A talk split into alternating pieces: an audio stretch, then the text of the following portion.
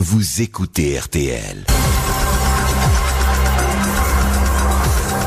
Jusqu'à 15h, Jacques Pradel sur RTL, l'heure du crime. Et bonjour à toutes et à tous, très heureux de vous retrouver. C'est une nouvelle semaine de l'heure du crime avec euh, Perrine Suquet, bien sûr, Laure Broulard qui m'aide tous les jours à préparer ces émissions, Marc Bisset à la technique de l'heure du crime et à la une à la une, celui que j'ai appelé tout à l'heure un, assassin sympathique. Euh, on a effectivement euh, écrit sur lui euh, euh, des dizaines de livres, de pièces de théâtre, de poèmes, de chansons Cartouche, ce nom dit encore euh, quelque chose euh, aujourd'hui en plein 21e siècle et je suis sûr que euh, parmi ceux qui écoutent cette émission, beaucoup se disent "Ah, alors Cartouche, mais qui c'était vraiment? Eh bien, on va vous le dire, mais d'abord, on va se plonger dans l'époque à travers l'un des nombreux films. Là, on est en 1962, le cinéaste c'est Philippe de Broca et Cartouche s'appelle Jean-Paul Belmondo. Vous me voulez comme chef Oui Voici mes lois. Pas de meurtre. On ne s'attaque qu'aux grands. À nous autres donc, les carrosses, les bleus, les dentelles, les bières et les pompons.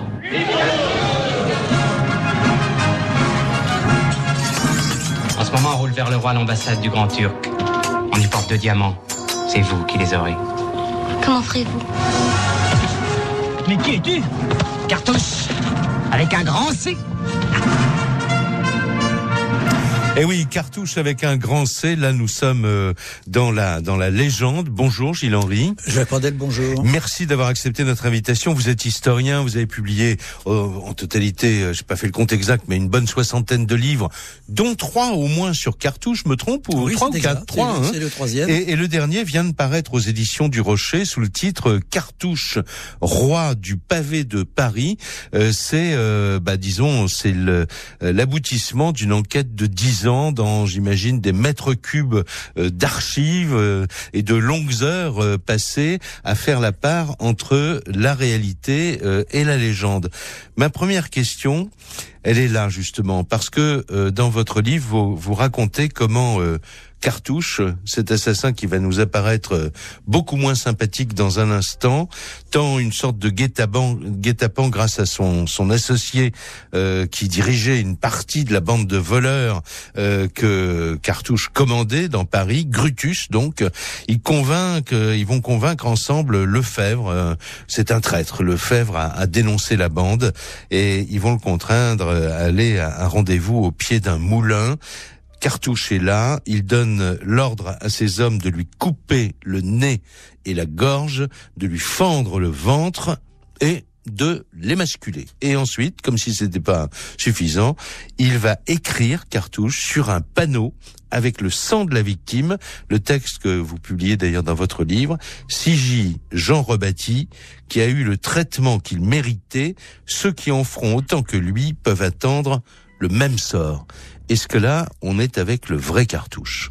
Alors hélas, oui, parce qu'il faut bien considérer que si on le connaît comme voleur, on doit le connaître également comme assassin, en précisant que euh, tout se déroule pendant la Régence. La Régence, c'est huit années.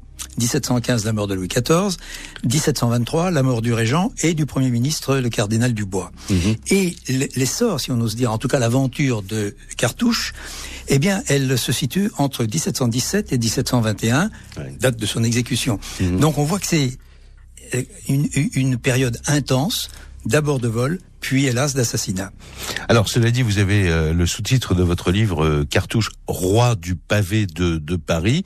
Là, on est dans la vérité historique. Je disais tout à l'heure que euh, on a fait des calculs en, en avançant le fait que peut-être il aurait commandé à près de 2000 voyous dans Paris. Il y avait plusieurs bandes qui mettaient Paris à, sac, non On peut le dire Il y avait deux bandes, mmh. celle de Cartouche et celle de son acolyte François Grutus du Châtelet, qui est noble d'origine. Et chacun a son petit groupe, disons un réseau, mais l'ensemble arrive à constituer une, une forte troupe, puisque au moment du jugement en novembre 1721, le recensement en a été fait, on a les documents, il y a 366 noms énumérés qui vont marqué les punitions, si l'on peut dire, en tout cas les sanctions qui sont qui ont été prises par la justice, la mort, la pendaison, euh, les galères, le marqué au fer chaud, mmh. ou, ou, ou, encore d'autres types de, de, punitions. Donc 366, effectivement, par rapport aux 2000, nous sommes dans, dans une vérité. Qu'est-ce qui vous fascine à ce point dans ce personnage pour lui avoir consacré trois livres au total et, et là, quand on dit dix ans d'enquête, c'est vraiment dix ans d'enquête historique. Hein. C'est vraiment dix ans d'enquête. J'avais fait une première étape et puis pour des raisons personnelles, je me suis repenché sur l'origine des raisons pour lesquelles Cartouche avait pu œuvrer ainsi, à savoir devient-on ou comment devient-on délinquant? Y avait-il une fatalité? Mhm.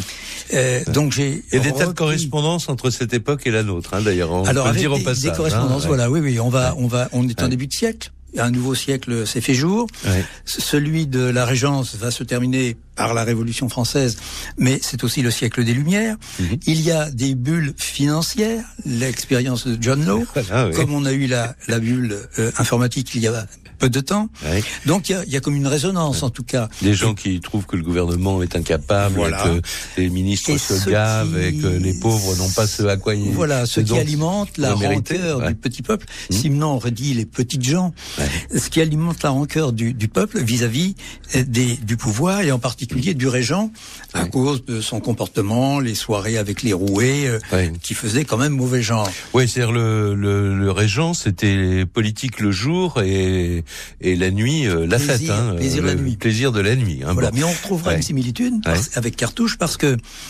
Cartouche est défini comme le, la coqueluche de Paris pendant un certain, une certaine période. Ouais. Car effectivement, il, il représente toute la rancœur donc que le, le peuple peut connaître vis-à-vis du pouvoir.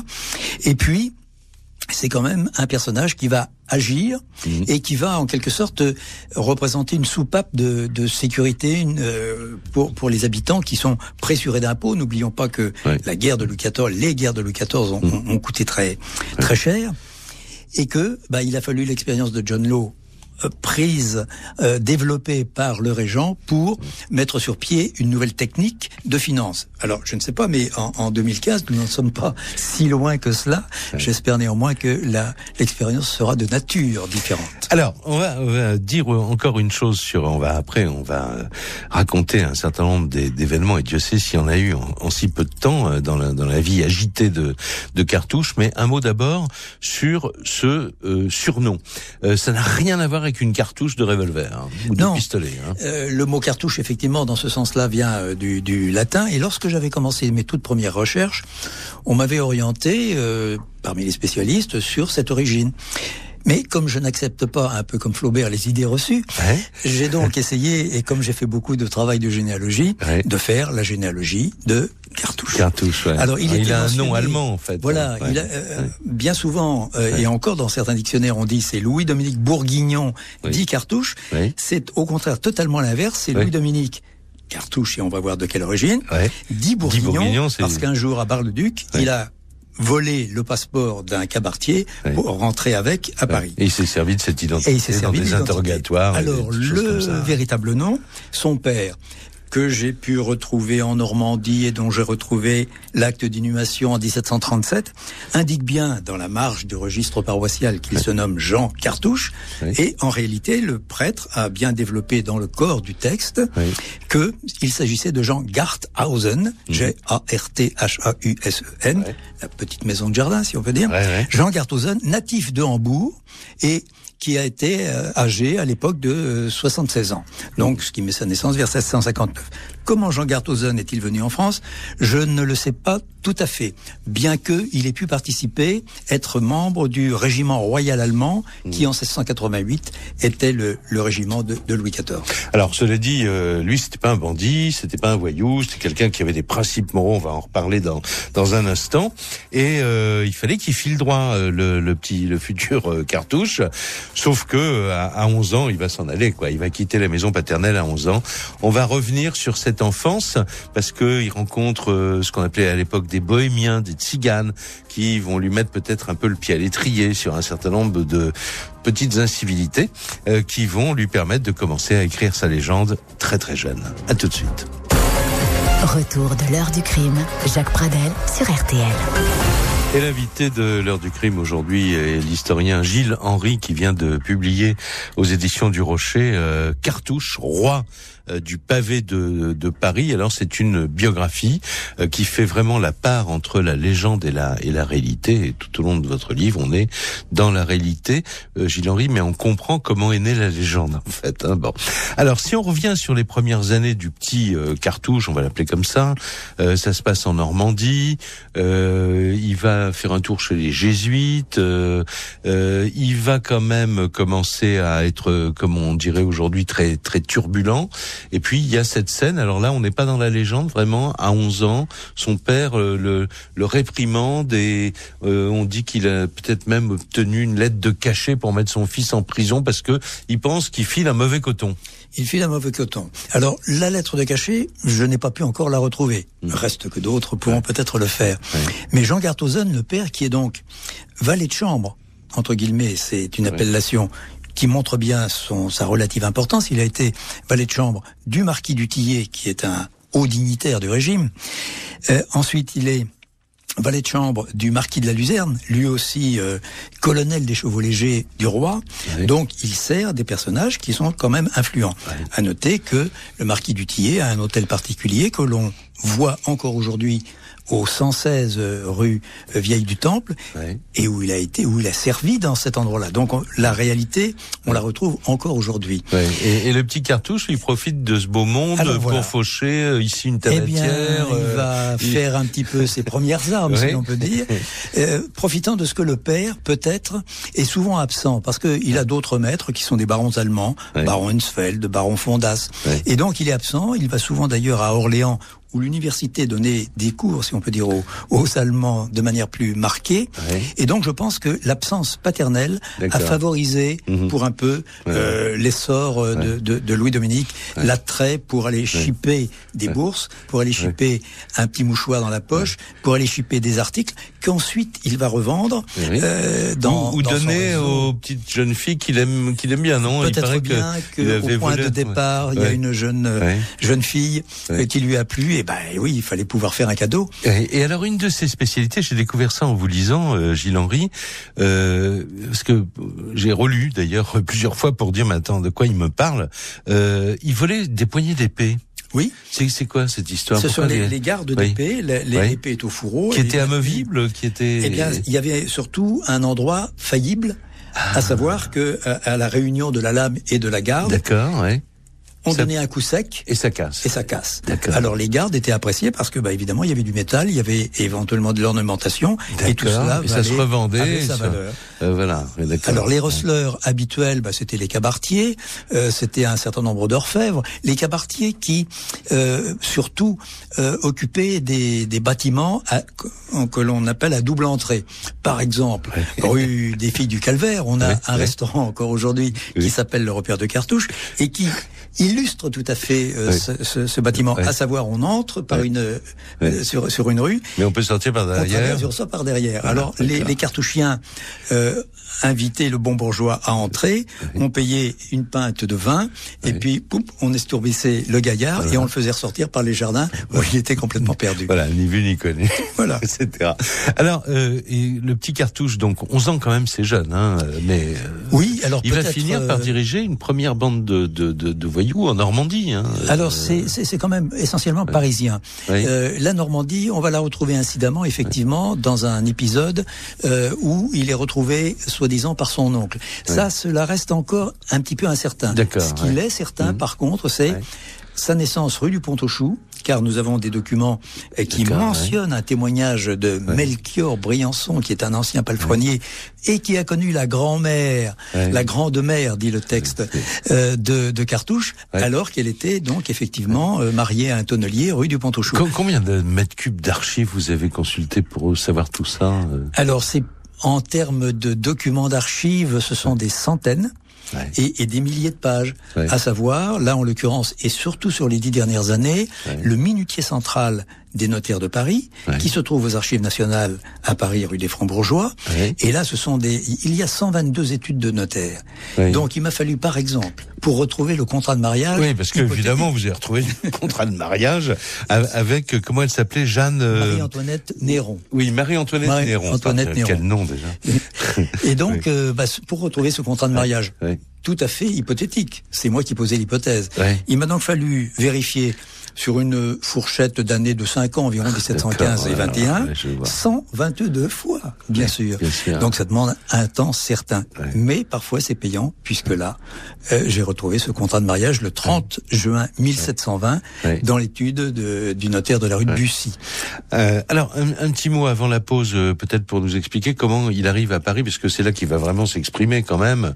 Euh, ça se passe dans quelles conditions euh, Il pense que c'est plus facile. On est parce que Paris. Est-ce que Paris est un coupe-gorge à l'époque? Alors Paris est à la fois, les rues sont évidemment peu peu faciles à fréquenter, avec les fameuses ornières au centre pour les Ouais. l'écoulement des eaux et des immondices.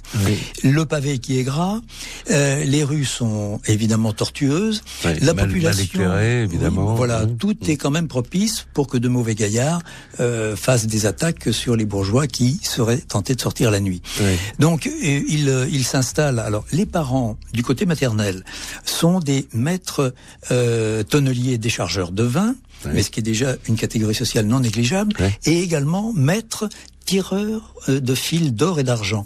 Ils fabriquaient des, des Oui. décorations en quelque sorte, Mhm. des fils qui permettaient de d'arborer de sur- broder, de euh, broder les vêtements, Mhm. d'où l'intérêt de voler certains mouchoirs qui étaient eux-mêmes brodés. Donc, vous voyez, côté maternel, du côté de Ouais. la maman Catherine de Lamar, Mhm. nous avons une pratiquement de la bourgeoisie, d'autant que les inventaires après décès toujours dans la fameuse série des minutiers, Oui. apportent la preuve que dans la famille, dans les maisons décrites par le notaire, inventoriées par le notaire, il y avait des livres, il y avait des tableaux, et il y avait des sommes d'argent. Donc nous ne sommes pas dans la misère la plus noire, contrairement à ce que l'on a pu penser. Et en plus, la famille est relativement lettrée, puisque Mhm. ce fameux contrat de mariage se termine la troisième page par la page des signatures. Et nous avons la signature de Garthausen, c'est le père, il est Mhm. toujours là, en premier. Oui. Ensuite, nous avons Louis-Dominique Garthausen. Vous imaginez, après sept ans de recherche, le plaisir de, de, trouver un tel c'est une document. émotion euh, extraordinaire. Et puis là, ensuite, nous avons Catherine Delamare, la maman, et Marianne Garthoussen, qui est une des deux sœurs euh, de Cartouche. Mm. Le tout contresigné par le notaire de la rue de Bussy Mm-hmm. et un second notaire qui est maître de Savigny, Mm. le notaire de, la Comédie Française. Alors à partir de là, bah, il se marie, euh, la dot est assez intéressante, on en reparlera dans un instant. Il aurait pu euh, faire un, un boulot, euh, je sais pas, chocolatier par exemple, on en parlera tout à l'heure de ça. Euh, et puis non, ben non, il va rester en fait euh, dans la marge et c'est là qu'il va vraiment s'exprimer dans un petit instant. On va plonger là au cœur de la véritable, du véritable roman euh, qui a été euh, la vie de, de Cartouche à Paris dans les années 20, 1720 bien sûr. Retour de l'heure du crime. Jacques Pradel sur RTL. Et à la une de, de l'heure du crime, ce, ce personnage, euh, Gilles Henry, mon invité, euh, le baptise dans le sous-titre de son livre qui vient de paraître aux éditions du Rocher, Cartouche, roi du pavé euh, de Paris. Mais euh, vous êtes également amusé, euh, Gilles Henry, à répertorier à peu près tous les tous les noms, toutes les expressions euh, qu'on lui a données, tous les qualificatifs. Alors vo- voleur le plus habile des temps modernes, le plus grand brigand de la terre, le plus grand voleur de Paris, roi de Paris, des voleurs, des brigands, des bandits, prince des bandits, des faubourgs, capitaine de voleurs, brigand parisien, seigneur de la nuit. Et euh, pour parler de ceux qu'il commandait, hein, parce qu'on peut dire, bon, même si on n'est pas dans dans l'armée, il commandait quand même euh, Voilà. euh, plusieurs bandes de voleurs dans Paris. Alors euh, la compagnie, les compagnons de Cartouche, euh, Cartouche et sa clique, euh, ses adhérents, sa société, sa coterie. euh, Et on peut enfin ajouter bon. d'ailleurs les, les fanandelles euh, Ah. en argot Ouais. De, de, de l'époque. De l'époque, voilà. Et en fait, pour dire c'est un voleur, on disait c'est un cartouche. Quoi. Voilà, c'est un cartouche. Ce qui a, ce qui montre bien l'influence que Cartouche a opéré sur le, sur la population, parce que il a marqué au point de, de, de, de faire donner son nom, que son nom soit pris donc pour caractériser euh, cette. Euh, Alors, il faut, faut, faut, dire que de temps en temps, il mettait les rieurs de son côté, quoi. Il a, il a fait un certain nombre de choses comme ça, où euh, pour euh, où il humiliait, on va dire, la police de l'époque. Oui, voilà, il narguait la police. Le lieutenant général de police est là. Nicolas de la Reynie, à la fin du siècle précédent, avait mis en place un système à la demande de Louis XIV, et donc on, on, on fonctionnait encore avec euh, les soldats du guet à pied, à cheval, et puis les exempts. Enfin, la police était organisée. Mhm.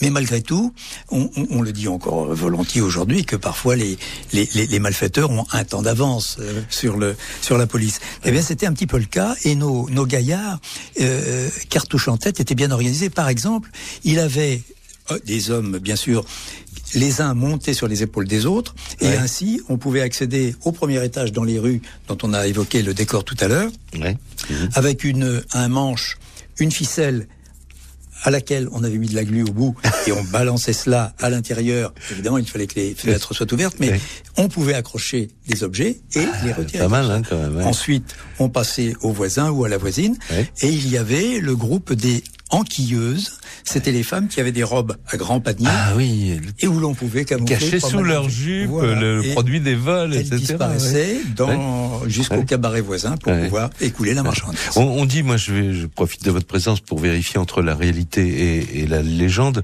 On, on, a dit que un jour de carnaval, euh, il avait mis euh, des mannequins dans une charrette, euh, euh habillés en habits de policier, en, disant aux gens et en distribuant des gourdins en réalité, ce, ce pas des, des mannequins, c'était Balagny, un de ses acolytes, euh, qui était là et on, on, frappait le dos de Balagny en ah, disant à mort Huron, à mort Pépin, les policiers qui étaient chargés de les suivre. À noter que ce Balagny, qui est un fils de bonne famille, il est surnommé le Capucin. Pourquoi? Parce qu'il a pris l'habitude de revêtir des vêtements, un, un vêtement sacerdotal. Et il a un autre intérêt, ce Balagny, c'est qu'il est le neveu de Ponce Coche qui est ouais. eh bien c'est le valet de chambre le premier ah, valet de chambre du régent. Ça, c'est important de l'avoir dans la bande. On avait un complice immédiatement auprès du pouvoir. Donc, il y avait certaines informations qui pouvaient descendre. C'est comme ça, d'ailleurs, que Cartouche a pu s'emparer à un moment d'un diamant. Hein. Je crois que le régent avait... Bien sûr. Euh, voilà, c'était euh, sur les Il avait toutes les infos possibles. Oui, et on est allé chercher le diamant dans la boîte à bijoux de, de la dame. Voilà, c'était euh, à l'hôtel des ambassadeurs, rue de Tournon. Un coup bien organisé, un soir où personne n'est là. Et ils ont pu entrer assez aisément, évidemment, et voler les les, les, les, diamants de la propriétaire. Alors on dit toujours, mais que fait la police? Bon, la police, elle est organisée parce que quand même, l'histoire de, de l'attaque des carrosses entre Paris et Versailles, c'est vrai ça? Ou c'est de la, Alors, c'est de la légende? nombre d'actions de cet ordre-là. C'est énorme quand même là. Il faut bien considérer qu'on est dans une période très très difficile à vivre. La police, c'est une chose, les malfaiteurs, c'en est une autre, mmh. sauf qu'il y a un champ un petit peu qui se recouvre. Ouais comme dans bien bah, d'autres périodes. et par conséquent, les complicités étaient de tous bords. Lorsque euh, la rue Cacampois deviendra le lieu où ah, l'on agiotera, eh bien, euh, deux des exempts euh, sont, sont aussi gardent les entrées de la rue et donc évidemment facilitent les opérations de, des cartouchiens des complices. D'accord. Donc il y a des complices, il y a des mouches, il y a des indiques. Hein, voilà, des indicateurs. Euh, il a jamais été indique lui, euh, On le soupçonne euh, après hein. avoir fait ses premiers larcins, ses premiers mmh. cadeaux. Il est entré au service du marquis de Saint-Abre, qui est un, un militaire de haut rang, et il a commencé à jouer. Il a donc il a fait un petit peu toutes les, les expériences. D'ailleurs. Euh, ça, je n'ose pas dire que c'était de la formation continue, mais par rapport à son métier. Mais euh, en même temps, euh, Cartouche a acquis le, la, la, maîtrise du jeu de coquange. Ah, c'est quoi le coquange euh, C'est pas du tout. C'est le bon taux d'aujourd'hui, c'est-à-dire avec des dés mmh. ou avec des cartes, une précipitation de proximité. Où, le démonstrateur gagnait tous les coups. Quoi, voilà, c'est cela.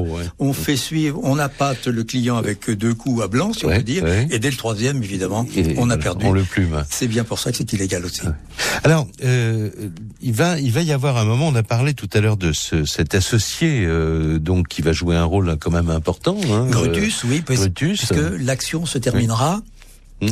par la dénonciation faite par Brutus Ouais. euh, de, bah, de son chef, de son alter ego en tout cas. Et cela parce que les actions montent dans la dans la violence après les vols Mhm. 1720 nous sommes dans la phase où il y a des meurtres 1721 Ouais. et donc là la, la la police est trop est trop moquée Puis il tue un policier aussi. euh, et même deux euh, car oui, deux, pardon. Ouais. et Mm. Pépin sont successivement assassinés Et ce sont deux policiers qui s'attachent, qui, qui mettent un point d'honneur, qui sont obsédés par Cartouche, Voilà. et qui, qui veulent l'arrêter. En Lorsque- fait. Il va les tuer. Lorsqu'une première fois Cartouche est capturé, sa mère, puis son père euh, font euh, prendre une, une lettre pour solliciter la libération de leur fils. Mais les policiers, euh, Huron et Pépin, disent mais non, c'est un c'est un joueur de cocange la nuit sur les remparts. C'est un c'est un c'est un joueur, c'est un filou. C'est le terme aussi de l'époque. Ouais. Et donc, euh, euh, ces deux policiers-là sont évidemment les ennemis intimes, si l'on peut dire, Ouais. de la troupe, mais surtout de Cartouche. Ouais. D'où Il va les tuer, sa quoi. violence ensuite pour les tuer. Alors on fait une pause et là on va parler du coup d'éclat. Euh, Il y en a eu d'autres, mais enfin le coup de la rue Quincampoix quand même, ça c'est énorme. On va vous raconter tout ça en détail dans un petit instant. L'heure du crime sur RTL. Un des plus célèbres euh, bandits de l'histoire de France, faut bien le dire, euh, Cartouche. Euh, Gilles Henry, mon invité, qui est historien, vient de passer dix ans à, refouiller, refouiller, c'était un retour, hein, les archives pour trouver des documents originaux, pour vraiment faire la part des choses entre la réalité et la légende de Cartouche, roi du pavé de Paris. Et euh, donc euh, on assiste à la fois dans votre livre et on essaye de rendre compte de ça ici dans l'émission à la montée en puissance de ce garçon qui est intelligent. On n'a pas parlé de son aspect physique. On l'appelle le petit ou l'enfant.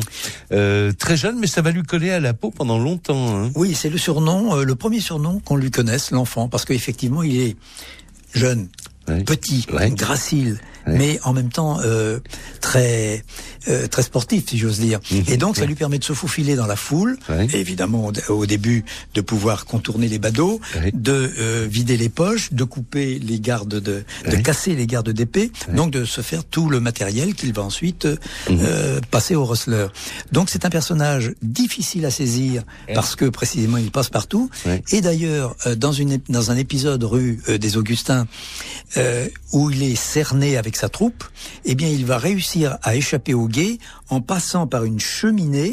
Ah oui. Et Et, en- il arrive chez une marquise, il arrive non ou chez... chez- on parle de la marquise de Boufflers. Oui, voilà, euh, complètement plein de suie, Voilà. etc. Et là, c'est génial parce que Mais- elle, elle pense qu'il va la tuer, peut-être la violer, enfin, je ne sais Et quoi. pas du tout au contraire. Et pas du tout, Il ouais, va ouais. se, se comporter en gentilhomme pratiquement. Et euh, la, la, la situation est exacte puisque les enquêtes qui sont menées, les rapports qui ont été dressés par les commissaires, ils sont nombreux. Il y a au moins sept ou huit euh, commissaires de police qui ont établi des rapports. Oui. Eh bien, dans ces rapports, on, cela montre bien ce qui a eu lieu, à savoir qu'il est passé par la cheminée pour pouvoir s'évader. Et c'est là où il retombe. Et alors, avant de partir, il ramasse les braises et tout pour qu'il n'y ait pas d'incendie. il félicite la, Il la va dame se en retrouver évidemment à la fois noir de, de fumée, Oui. mais il va se trouver dans une cour où il ne peut pas s'échapper, la, la porte est fermée. Et là, le hasard, c'est un le sieur de Cartigny, le propriétaire, et Melchior Briançon, évoqué tout à l'heure, Oui. qui le reconnaît, puisqu'il l'a connu lorsque Cartouche était chez sa grand-mère.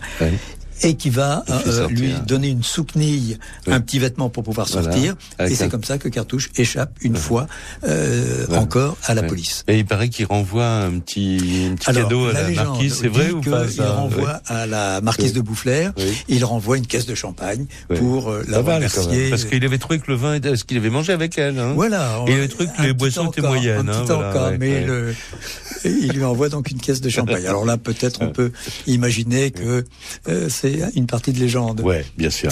Alors maintenant, on va en venir à cette histoire de la rue Quincampoix. Il faut un petit mot d'explication euh, d'abord sur ce système. On l'a évoqué très rapidement tout à l'heure.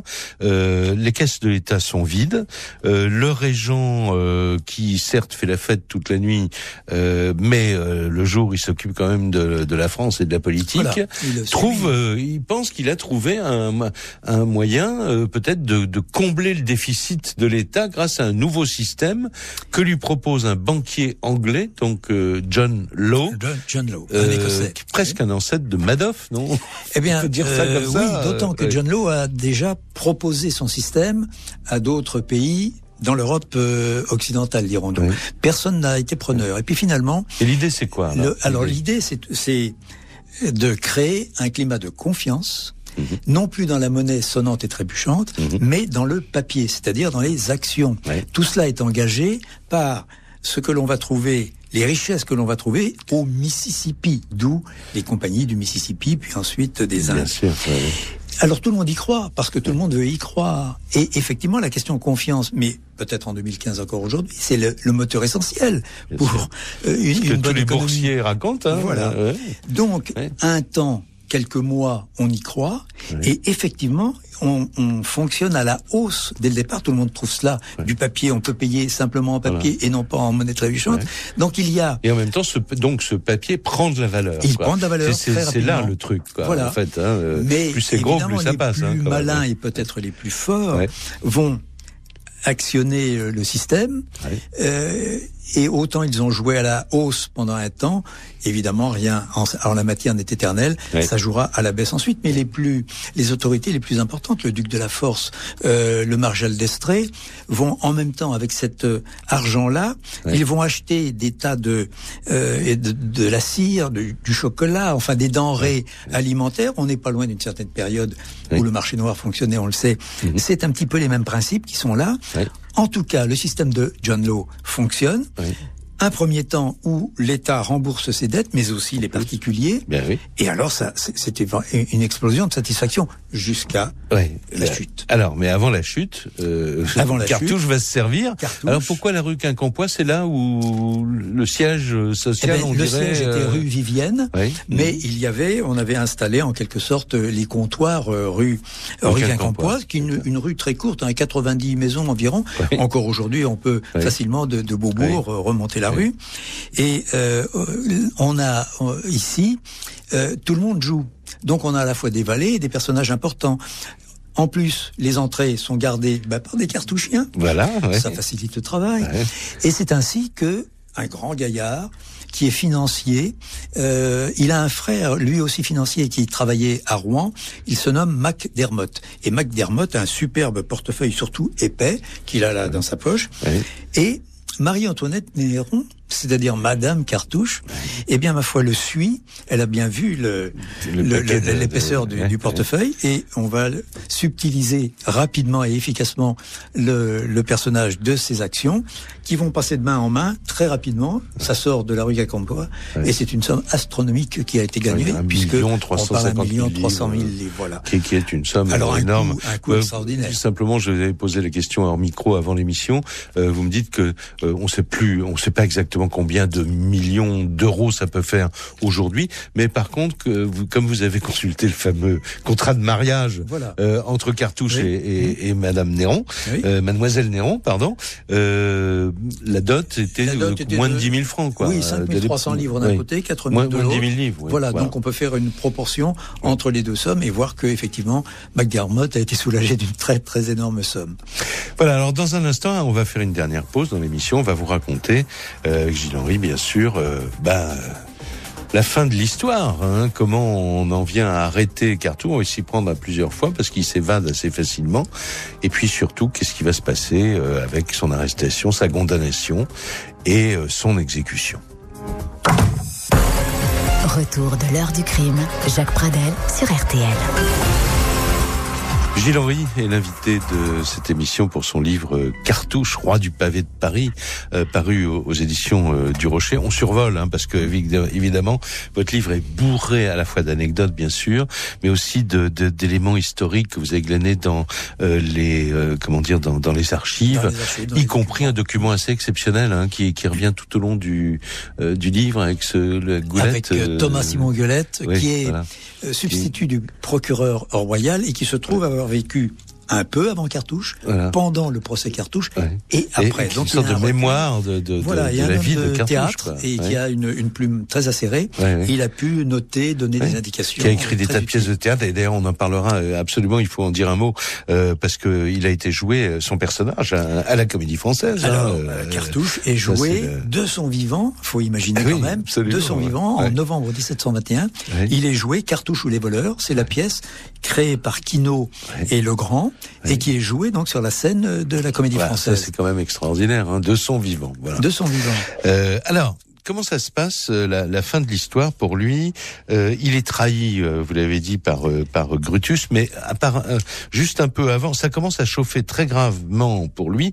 Euh, à partir de 1000 1719, il y a un certain nombre de ses complices qui sont arrêtés. 1720, il est arrêté une première fois, décembre 1720, et là il parvient à s'évader. arrive à hein. s'évader. Alors là, Ouais, il y a toujours le, le, le- le côté euh, du petit personnage qui réussit à prendre des vêtements. hop, hop. Il prend un, un, Ah, ça un, sac d'immondices la- Oui. et il sort le Voilà, plus tout le monde se bouche le nez, on le regarde à peine, le type qui passe le porche de, de l'endroit. euh, Et il se retrouve dans la rue libre. C'est une de film, hein, quand même. Bien sûr. Oui, oui. Et alors après, il y a la dénonciation de, de, de Brutus. Et en fait, Brutus, on peut dire que il le dénonce Cartouche pour sauver sa peau, quoi. Parce qu'il Oui, a été arrêté. D'abord hein. parce qu'il a Ouais. bien compris, Brutus, que ça ne peut pas durer. Euh, il a, ils ont été tous euh, en Ouais. but, euh, évidemment, aux, Donc, la police a de bien fait son travail. Quand même, La police hein, a bien fait son travail, elle a bien avancé, oui, oui. Ouais. Elle a été narguée, elle a été euh, mise euh, en, en défaut parfois, mais quand même, il euh, n'empêche que le, le, le résultat est là. Euh, Cartouche va être capturé, et effectivement, il est capturé. Alors il veut essayer de alors il est capturé au dans un cabaret qui s'appelle le pistolet pour Cartouche, Voilà. c'est quand même Oui. pas mal. Ils étaient quatre. Oui. Ils étaient quatre euh, et ils sont arrêtés un matin. Euh, c'est euh, Cortade de Bernac qui est sergent euh, dans le régiment de Jacques de Chabannes euh, qui a été chargé de l'opération. Oui. 40 personnages dont euh, qui ont été sélectionnés avec prudence car Et oui, il fallait parmi pas les de soldats, complices. il y a des euh, cartouchiens donc on les a écartés ceux-là. Et- Et les quatre hommes vont être arrêtés sans pouffer rire et Cartouche amené à la prison du Châtelet puis ensuite à la conciergerie. Oui. Et là, le Parlement va intervenir pour pouvoir prendre les décisions Voilà. de justice qui s'imposent. Parce que là, on sait qu'on tient le chef de la On bande, tient le chef. Mais Mais- alors lui, attends, il, dit- il dit, je sais pas lire, je sais pas écrire. Hmm. Il ne répond pas aux interrogateurs d'identité. Il reconnaît même pas sa mère officiellement. Il a réussi dire, à tenir euh, le coup euh, parce qu'on a fou, ça. arrêté la Ouais. mère, effectivement, et la sœur Ouais. pour influer sur Cartouche et le faire avouer. Eh bien, non, ça ne marche tient- pas. il tient le coup. Il tient le coup. Alors, il refuse de dire quoi que ce soit et il maintient d'ailleurs qu'il s'appelle Bourg Bourguignon, Bourguignon, bah, là. ou de la Voilà, ou enfin ouais. Tous les autres noms et surnoms, mais sûrement pas euh, Cartouche. Ouais. Alors, on va lui faire, euh, disons, des misères. La torture, hein, Et ça la torture, existe à voilà. Alors il va avoir droit à la question. Ouais. Euh, la question c'est c'est dangereux parce que déjà un des complices est mort Ouais. à la question de l'eau. Ouais. Bon, alors les médecins interviennent. Il a, ouais. euh, il a une- sorte de hernie aussi voilà. qui empêche qu'on le- lui fasse. on ne lui euh, fait pas le supplice de l'eau. Ouais. On va simplement lui faire les brodequins. Oui, C'est-à-dire qu'on va l'asseoir. hein. oui. On va l'asseoir. On noue avec des cordes. Vous des expliquer. planchettes Parce que tout le monde dit, c'est quoi les brodequins, c'est quoi et Oui. on va à coups de marteau euh, enfoncer les coins de bois Oui. Entre la corde c'est- et la peau. ça- Alors évidemment, les chairs éclatent. Alors un douleur premier, insupportable. premier Enfin, coin, êtes-vous cartouche? Vous êtes cartouche. Qui étaient les complices? Non, je ne sais rien. Deuxième coin, pareil. Cinquième coin, pareil. Sept, huit. Il n'avoue rien. Mais là, au huitième, Oui. il s'effondre. Oui. Alors on voit, les, arrête. les- les policiers voient bien que on ne tiendra rien, de Rien, plus. ouais. On le détache et on va le remettre dans sa cellule. ouais.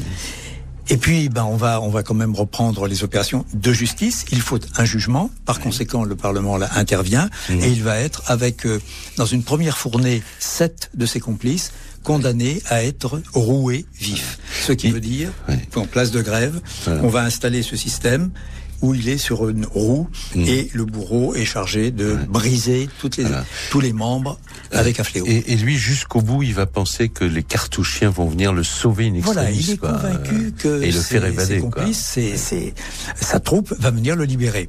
Et quand le curé euh, le bénit, avez-vous, mon fils, quelque chose à dire? Non, non, non, il maintient. Il regarde tout autour, sur la place, personne, personne ne ne vient.